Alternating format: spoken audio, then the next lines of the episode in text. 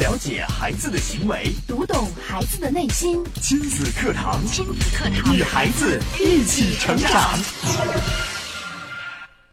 培育孩子成功是每个做父母的期望，望子成龙是每位做父母的心愿。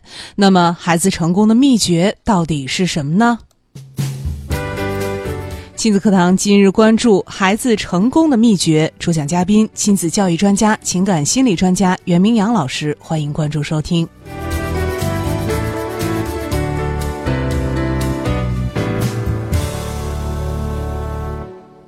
我是主持人潇潇，接下来我们有请今天的嘉宾袁明阳老师。明阳老师好，嗯，小小好，听众朋友大家好。嗯，今天明阳老师要跟我们说一说孩子成功的秘诀，因为做父母的谁不希望自己的孩子能够成功呢？是应该说，特别是作为中国的父母，嗯对孩子要成功这件事儿，应该是特别的上心，甚至觉得这是做父母的一种天职。嗯从孩子甚至还没有降生到这个世界开始，父母们就为了孩子不输在起跑线上，做了很多大量的工作。不管是从这个优生优育啊，还是从这个营养学呀、做了充足的准备。孩子一降生啊，可能呃，父母要做的工作会更多，嗯压力会更大。对，因为要给孩子喂什么奶粉、什么品牌的更安全，对，然后怎么才能让孩子，呃，这个缺锌呀、补锌，缺钙了破呃补钙，嗯，各种各样的方法，应该说是操碎了心。就是父母做的所有的这些工作，都是为了让孩子能够成功。是，可是到底成功的秘诀是什么？嗯或者说决定一个人是否能够成功，如果真的有一个核心点的话，这个点在哪里？对，可能很多家长已经被生活中的这种种的想法、种种的做法给冲昏了头脑。嗯我们已经没有时间、没有力气去思考，到底哪一环才是最关键的，对，哪一点才能够真正的决定你的孩子是不是成功。嗯，那我今天想跟大家讲的就是，孩子出生之后嗯，吃洋品牌的奶粉还是吃国产奶粉，能不能决定孩子成决定不了孩子成功。哦？孩子上国际幼儿什么品牌园的早教和幼儿对园，嗯还是上一个公办的幼儿园，又或者是去上了一个小区旁边离家最近的那个私立的幼儿园，嗯，他也决能定不能不了，决定？也决定不了孩子是哦，否能这也成决功定不了。对，那上那了小学、初中，能不能上一个这名校总该能决定了吧？呃这个示呃示范性高中，对啊就是呀、重点高中省重点，能不能决尖定子孩子班成功啊？那能不能上一个好大学，二幺幺九八五还是双一流？对呀、这总得决定了吧？都是上理工，你上的是清华呀，这个大连理工，嗯他上的是是麻省省理工，工。 那你看看是不是有差距了？这差距拉能大决定了孩子是否成功了吗？嗯，那这两个学校出来孩子，那就是不一样吧？当然不一样。嗯，但点在哪儿呢？那世界上有几所麻省理工呢？麻省理工每年能收多少学生呢？嗯反正我难身道边没有听说过。我们比如说拿到我们身边耳熟能详的这些名字，嗯王健林啊呀、嗯，马云呀、李彦宏啊、丁磊呀、哦，很有名吧？对呀、他们有一个是麻省理工毕业的吗？啊，好像没有，难道你说他们不成功吗？他们太成功了。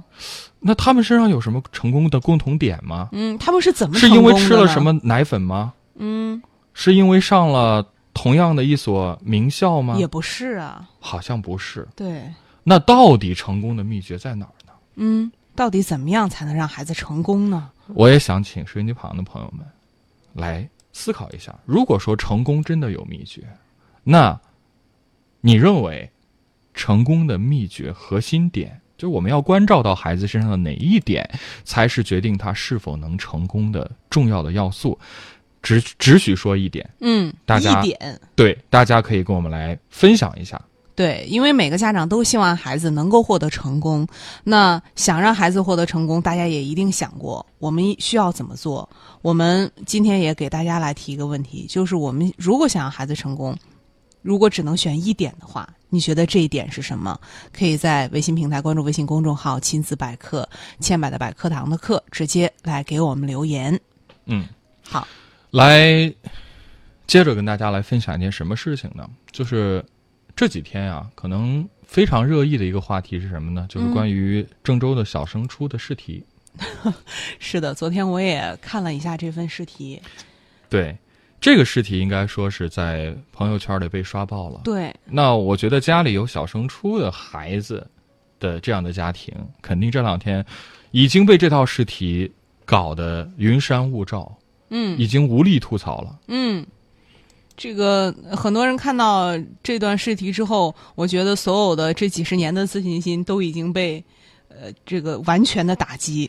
在我们今天亲子百科的公众号的首条，就是这样的一条关于这个小升初的话题的这个推文，嗯，大家也不妨可以关注一下亲子百科，啊对，您看一看。如果是刚关注的话，您看历史消息，我们今天刚推的这一条的首条，就是有关于这个话题的。我跟大家来分享几段，很有意思。这个朋友圈里是怎么写的呢？首先，大家的心情是崩溃的。为什么崩溃呢？我看到有一个家长是这样说的啊，他说：“疯了，疯了。小学生啊，十二岁的小学生需要知道这么多吗？嗯六年的学校教育教孩子们了吗？”嗯，这是这位家长留言的。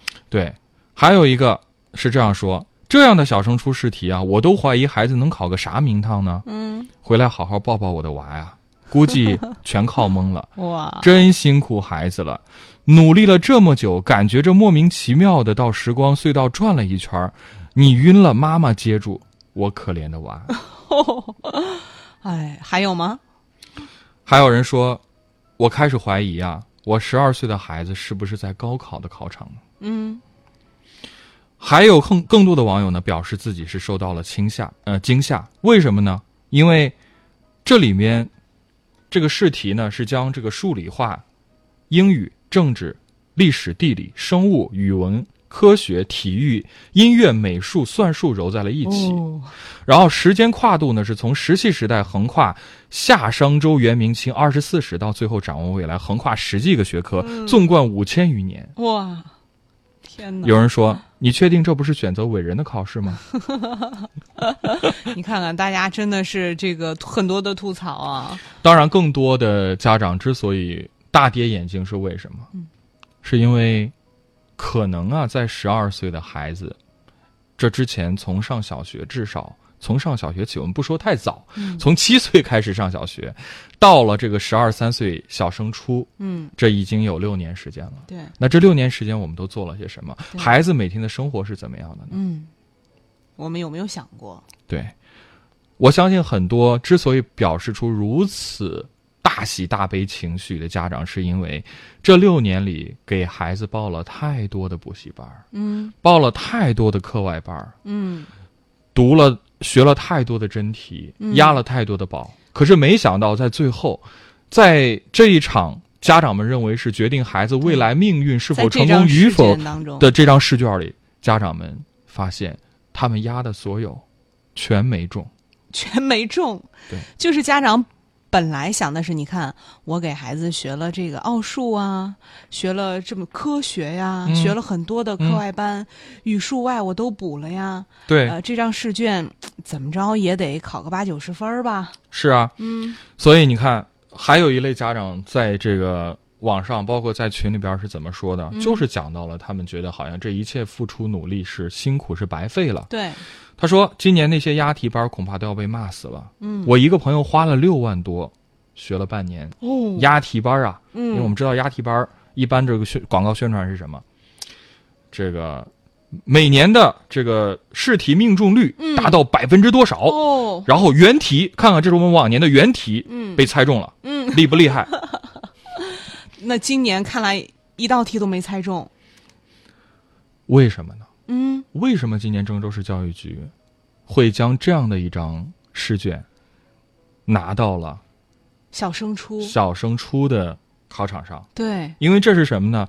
这个其实就是民办初中的一个考试的一个，呃呃，一个选拔的一个试题。嗯它其实是什么呢？就是联合评价、成果共享、自主录取，是由民办初中联合委托第三方机构来设计的一个评价工具。嗯，通过这样的一个阶段性的评价，来考验学生的综合素质，并且通过这个成绩，可能就决定了你的孩子能不能上到我们所谓的重点，重点嗯，名校、对，民办的重点名校。嗯那今年为什么在小升初的这个试题里出现了这么多人都没有想到的局面？为什么这个题出的这么偏？始料不及啊！我们平时这个学的那些呃知识点，好像完全派不上用场啊。今年的这个题是什么呢？其实就是设计了一个让孩子们去分析河南博物院的展区，嗯通过博物院展区来进行一个评价任务的完成，分成了前沿、文明曙光、定鼎中原、有容乃大、盛世荣华、展望未来等六大板块。嗯在你完成评价过程当中，其实无疑就像是我又把河南博物院游览了一遍，对，留领略了一次中原文化的悠久历史。那在这个评价资料当中，河南博物院有几大镇院之宝，包括这个贾湖骨笛啊、杜岭方鼎啊、云纹铜镜等纷纷登场。嗯，那你看看。这河南博物院的这些内容，你要不去个几次，不领孩子去看几次，他头脑里还真没有这个概念。有时间去看吗？但是我我我这孩子，你看我周六上午是这个奥数班，下午还有英语，周天还有钢琴什么的。我也想带孩子去博物院呢，嗯，但是我根本没有时间去，对啊，我已经不能把时间浪费在这上面。我已经给孩子安排了那么多有用的，有用的，可是为什么我一直在教孩子学打双声，考试却突然变成考斗地主了？对呀、为什么你们考这些没用的干嘛呢？对啊，我曾经给孩子报了所谓的奥数啊、英语啊，然后我报了这么多，让孩子去训练解题思路啊，嗯去学语法呀。可是最后呢，我考的是什么呢？嗯，为什么呢？你看很多的家长甚至说这个，哎呀，我看了这个题之后，怎么这么小的孩子，让他们做的跟高考题一样？但我们想想，其实真的是这样吗？或者说高考题真的会考这个吗？也未必。你看，我有一道题说《清明上河图》描绘的城市大大致在哪个地方？我们知道《清明上河图》就在我们开封啊，开封大概在哪个方位？如果孩子都不知道， 作为一个河南人，我没有情何以堪、啊。对，甚至我觉得高考出这个题就太简单了。对呀、高考不可能出这样的题的。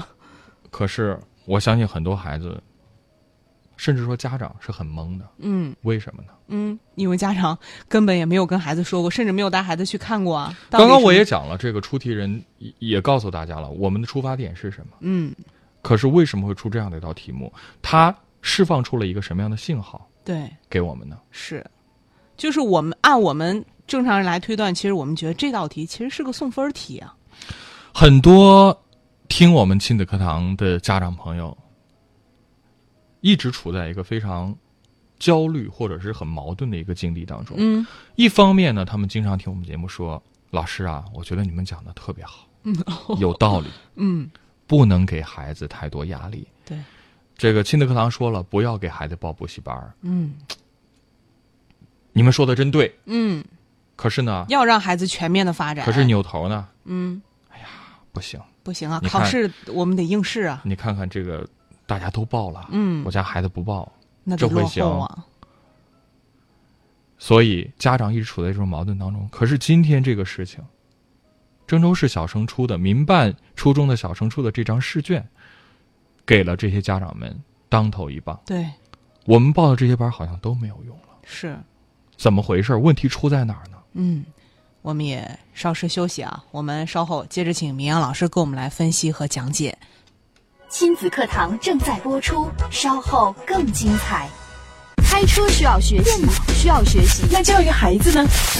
任何事情都需要技术，而最需要技术的事情就是教育子女。孩子肯定比电脑、汽车更复杂、更精密，而重要的是，它更珍贵。假如我们一生只能拥有一项本领的话，必定首选家庭教育。教育孩子，你是合格父母吗？亲子课堂，为人父母者的必修课程，让您轻松玩懂孩子，成就孩子的一生。成就孩子的一生。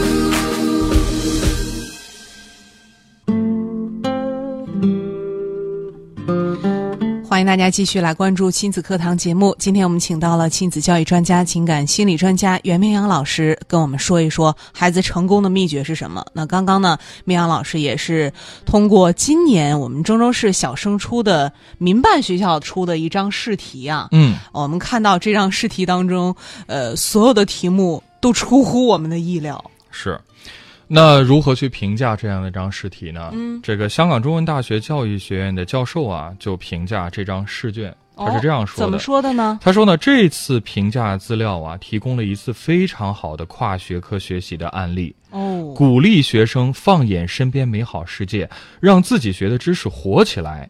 这种体验可能也会让学生更能够体会到学习本身所带来的快乐，让他们的学习更有意义。嗯，可以说是给这张试卷给了一个非常高的评价。是，呃，包括也有很多这个从事教育呃工作的工作者也有不同的评价，我们请肖肖跟大家来分享一下。嗯，我们看看这个人民教育出版社的资深的编审啊，就是这样说。他说，初看到这份评价资料，就感到了浓浓的国学气息与文化自信。嗯，可以说河南拥有半部中国史是非常值得学生们好好学习和体会的。难能可贵的是，在这次的评价资料当中呢，并没有引用枯燥的史料啊，而是将博物院的文物串联成了探究的任务，让学生运用不同学科的现有知识去发现、鉴赏和感悟。可以说，参加评价的过程就是一次学习的过程，而在这样的学习中脱颖而出的学生，一定是具有很强的可持续发展能力的。嗯，呃，当我们亲子课堂用十年时间去倡导家庭教育的关键点在哪里？去呼吁素质教育，嗯去关注孩子的特长，对，去让孩子实现他自己人生的绽放的时候，越来越多的家长可能也听到了这样的声音。可是这样的声音，在所谓的名校前途面前，好像这个声音特别微弱。嗯家长们还是一股脑的要被这个社会上的学校门口的各种补习机构对所洗脑。我不惜花多少钱，可能自己省吃俭用，一件二百块钱的衣服都不舍得买，是，但是要说给孩子报个班儿，那六七千块钱、上万块钱，上好像只要把钱交了，孩子就半个身子进了名校一样。嗯但是今年郑州市民民办这个初中的小升初的这张试卷，应该是给所有的人当头一棒。而我想，作为教育主管部门，这张试卷其实也是在给大家一个风向标。对，一个什么样的风向标呢？就是我们可能关注的这些东西都太小，嗯它真的不能够决定孩子的未来。可能这一届的小升初的孩子，今年他们十二岁，嗯，他们还有六年的学生生涯要上大学。对，那我可以想见，六年之后，六年之后啊，嗯他们参加高考的时候应该是二零二四年。对，二零二四年的高考，我相信和今年的局面肯定也会大不一相样同。嗯我非常期待这些孩子们可能会由这张试卷，包括这些家长们会有一个更深更深的思考，也希望在六年之后的高考，他们能够真正的嗅到这样的一丝气息，能够感受到我们国家从上层、从整个机制里边都已经在考虑到底我们的孩子、我们的国家需要一个什么样的教育，嗯需要一个什么样的未来。嗯好，说完这个事儿啊，我们来说另外一件事儿。呃，这个夏天呢，除了小升初，嗯，还有一个事情是让人非常关注的，就是世界杯。对四年一届的世界杯，很多人也是彻夜看球。是，我相信很多家长也是球迷，嗯，这个在关注孩子学业的同时，也要为自己的这份爱好对，去付出很多。呃，但我今天要讲的并不是这个昨天晚上西班牙和俄罗斯俄罗斯的的比这个赛点球大战。嗯，昨天晚上其实两场八分之一决赛都是通过点球都是点来球决胜负，非常精彩。应该说，对世界杯已经进入了一个非常这个残酷的，残酷又是很精彩的一很呃个阶精段彩。的，嗯。我今天要说的不是这届世界杯，我要说的是中国队。哦，你要说中国队，有人说这届世界杯呢，除了中国队没有到俄嗯罗斯，所有该到的都到了。 球迷很热情，对，举着国旗啊、嗯横幅，包括世界杯场上 LED 的广告，对全都是中国的品牌，是，这个是让人眼前一亮的。对，我今天要说的是这支没有来到世界杯参赛的中国队。嗯大家还记得上一次中国队也是唯一的一次进入世界杯 比赛那回吗？嗯当时执教的这个主教练米卢，米卢，嗯大家不知道还记不记得他？我嗯，今天要特别再说一说米卢，好，为什么为什要么说提米到卢米呢卢呢？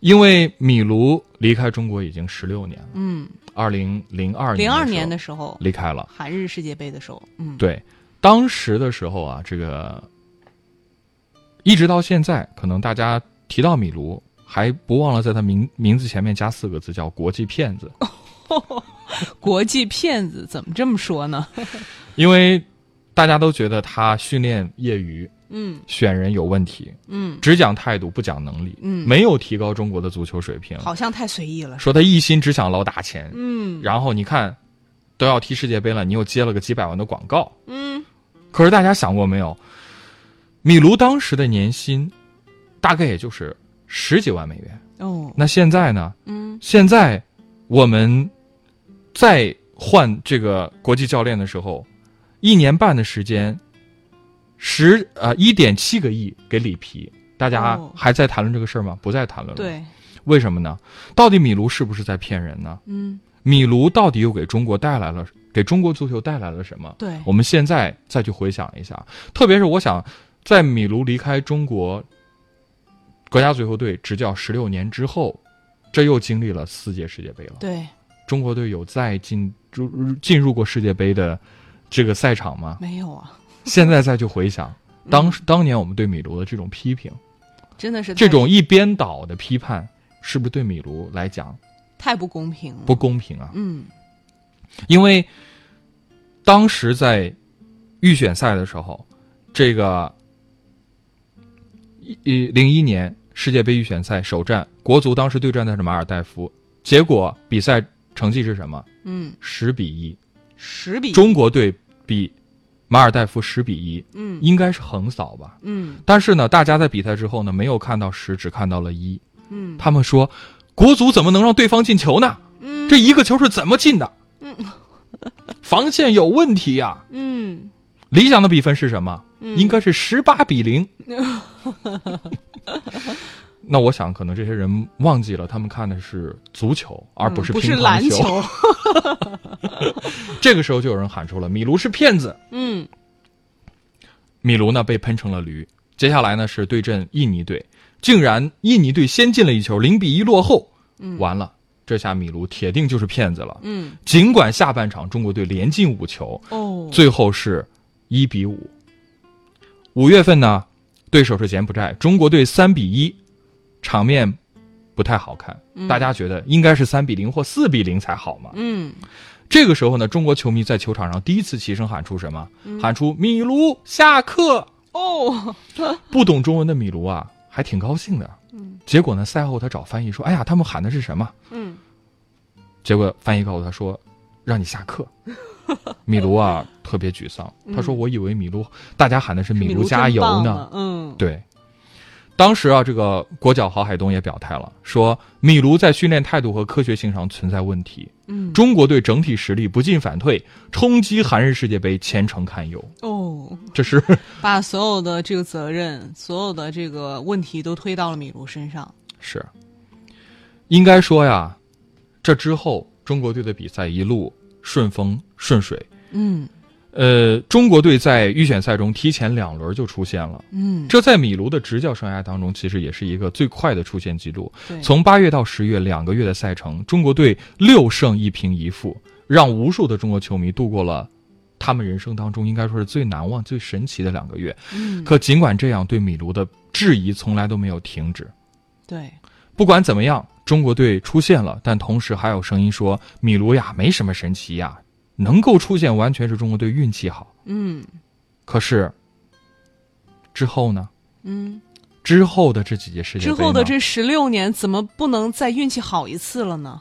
是，所以我想说的是，可能大家关注的只是眼前的这一球的得失，对，关注的可能是这一场比赛，像极了我们中国的家长。嗯我关注的就是眼前的这场考试，对关注的就是这门成绩，对关注的就是老师说：“哎呀，这道题错了，对，你怎么孩子考你怎么能99错呢？嗯，你怎么能考九十九？那一分怎么丢的？”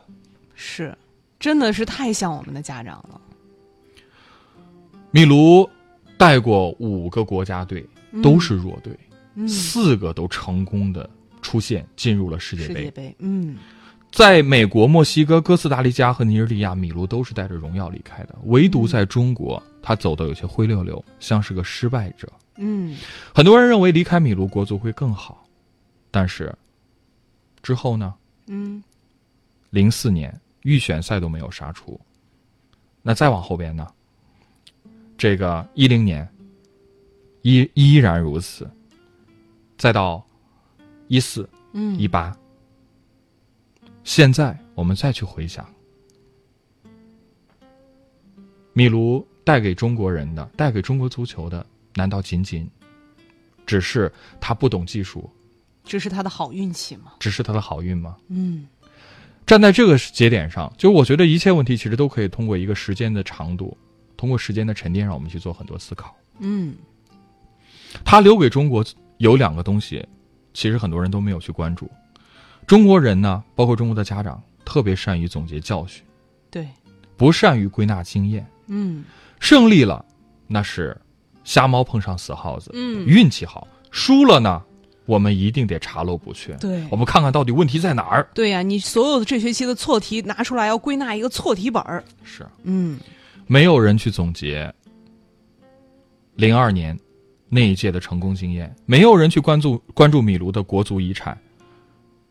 态度决定一切，即快乐足球，这其实是米卢带给我们的。，是，我想通过今天我讲米卢这个事儿，通过今年郑州市小升初这个事儿，我想告诉大家是什么呢？教育的本质其实也是这样。嗯我们要知道教育的最终目的是什么？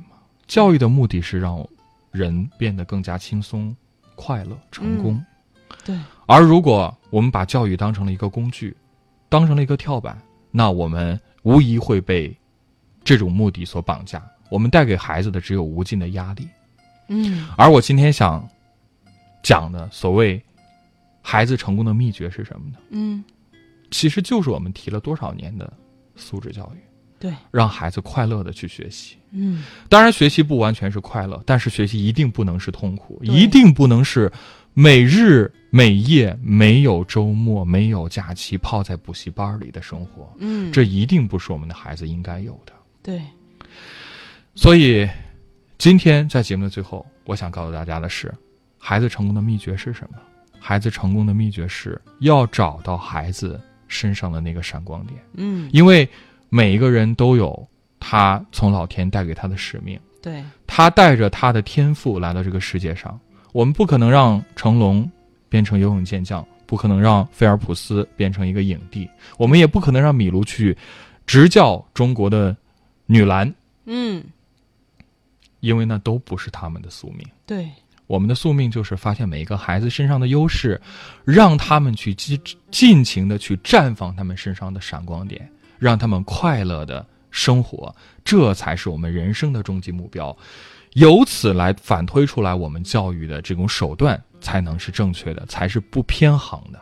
嗯我也希望所有的家长可以透过今天我讲的这两个事例，可以做一个认真的思考，到底我们该如何去让孩子成功？在孩子成功的这个路上，我们应该带给孩子的是什么？